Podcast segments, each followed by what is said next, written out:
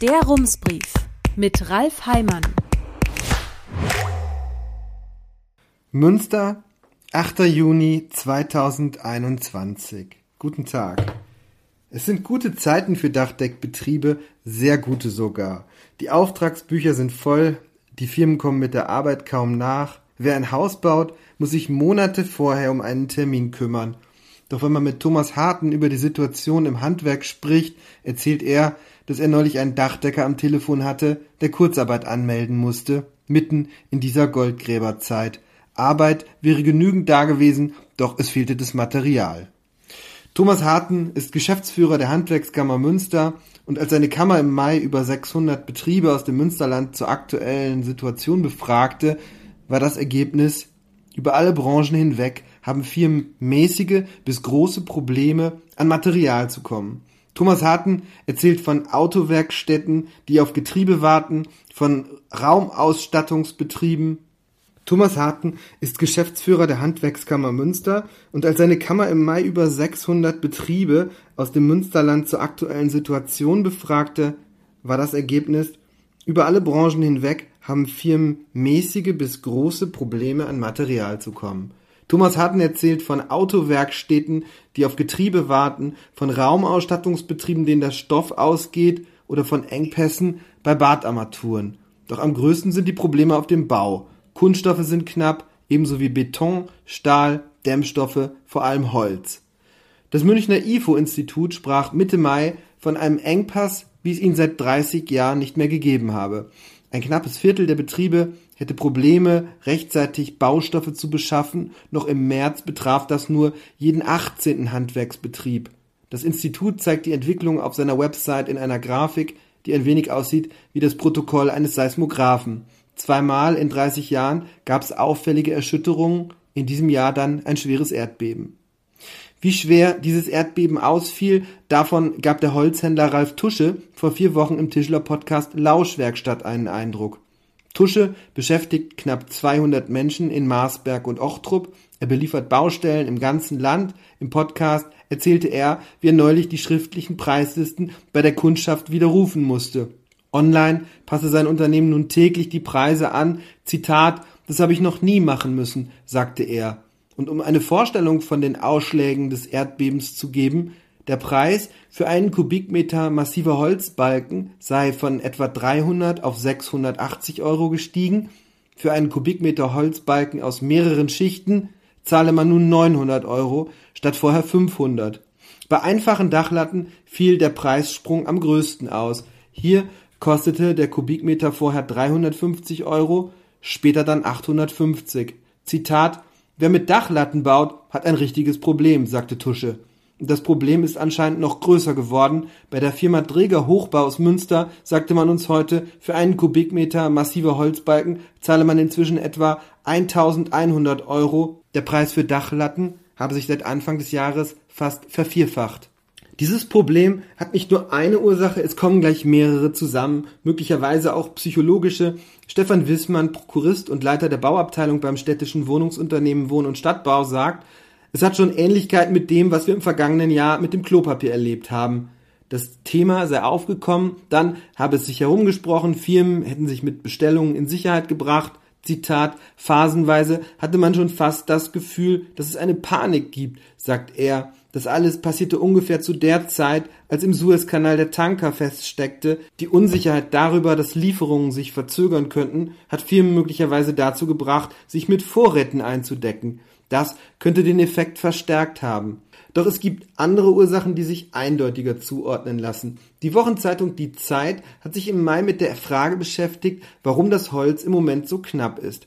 Und nach dieser Erklärung liegt das zum einen am Bauboom in den USA, es wird viel Holz gebraucht, aber in den vergangenen Jahren mussten viele kanadische Sägewerke schließen. Sie fehlen nun. Gleichzeitig kämpft das Land mit einer Käferplage. Es ist weniger Holz da, aber das stapelt sich nun vor den Sägewerken. Hinzu kommt, dass der ehemalige amerikanische Präsident Donald Trump einen Handelsstreit mit Kanada eskalieren ließ. Die USA warfen dem Land vor, es bevorteile seine eigene Holzindustrie, Sie verhängten Strafzölle, anfangs 24 Prozent, heute laut Zeit immer noch 9 Prozent. Das trieb die Preise nach oben.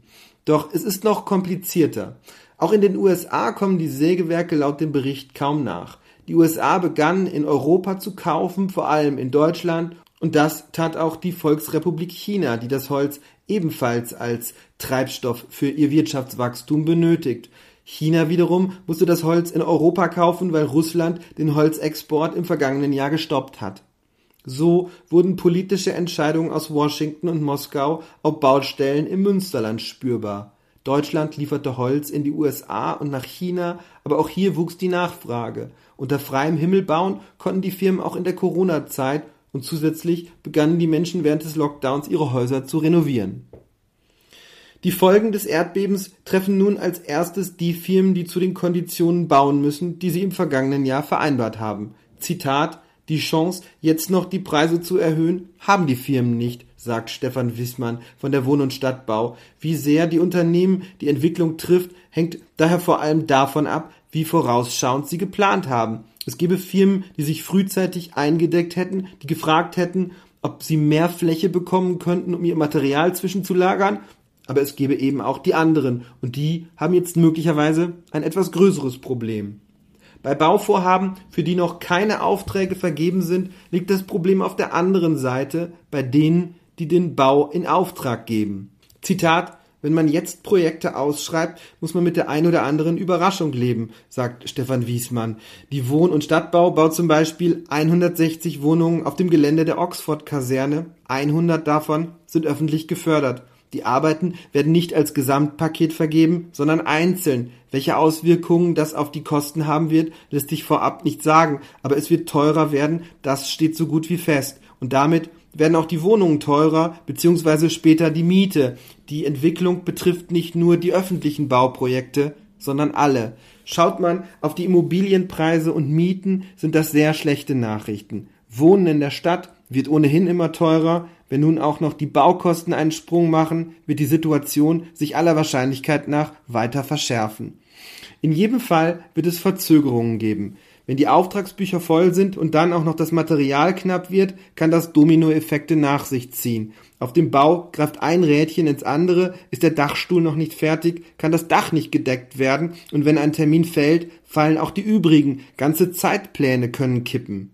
Das betrifft im Moment viele Baustellen. Am Dienstagmorgen stand im Stadthaus 1 ein Treffen auf der Tagesordnung, bei dem es auch um die Frage ging, welche Projekte sind es im Falle der Stadt Münster. Nach dem Treffen schickte Immobiliendezernent Matthias Peck ein Schreiben an die Parteien im Rat, in dem er sie darüber informierte, dass drei größere Projekte der Stadt sich verzögern werden. Der ohnehin reichlich verspätete Neubau der Mathilde Annecke Gesamtschule, der Neubau der Grundschule am Schulzentrum Kinderhaus samt Mensa sowie der Bau der Dreifachsporthalle am Pascal-Gymnasium. Die Arbeiten an der Mathilde Annecke Gesamtschule werden laut Peck länger dauern als geplant, weil Holz fehlt. Zum Beginn des Schuljahrs im nächsten Sommer werde der Neubau nicht fertig sein. Wann die Schule einziehen kann, sei noch nicht klar. Man arbeite nun an einer Zwischenlösung.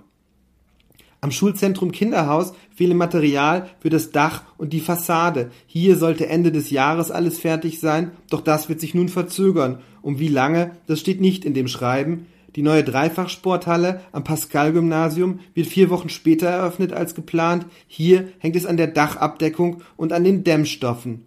Nach den Sommerferien soll der Sportunterricht in der neuen Halle stattfinden können. Die Stadt informierte darüber später auch in einer Pressemitteilung, wie viel Geld die Verzögerungen kosten werden, steht dort nicht. Auch Matthias Peck schreibt den Parteien nur vage, bislang kalkuliere die Stadt mit einem Anstieg der Baupreise von sechs Prozent pro Jahr, damit werde man aber wohl nicht mehr hinkommen. Genauere Angaben macht die Stadt dazu nicht. In einer Antwort auf eine Anfrage vom Montag stellt Peck allerdings klar, dass es hier nicht um marginale Änderungen gehen wird. Zitat, wir müssen von deutlich steigenden Gesamtkosten für städtische Bauprojekte ausgehen, schreibt er.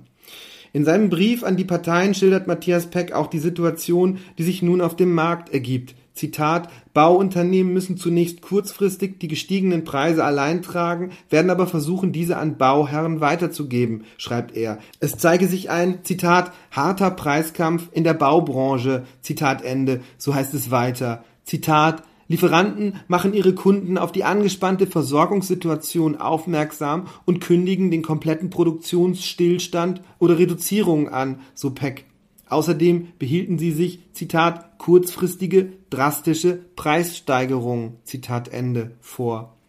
Das alles wird nicht nur Folgen für die drei Schulen haben, man wird es überall dort in der Stadt spüren, wo gebaut wird, bei den Wohnungen, die es braucht, weil die Bevölkerung weiter wächst, auch bei den mindestens 300 Sozialwohnungen, die Jahr für Jahr gebaut werden sollen, um die sozialen Folgen der steigenden Mieten abzufedern, beim Südbad, das im übernächsten Jahr fertig werden soll, beim Musikcampus, wenn er denn gebaut wird, und beim Preußenstadion. Es ist möglich, dass die Preise sich wieder entspannen, aber dass sie ebenso rasant wieder fallen könnten, wie sie gestiegen sind, ist nicht absehbar.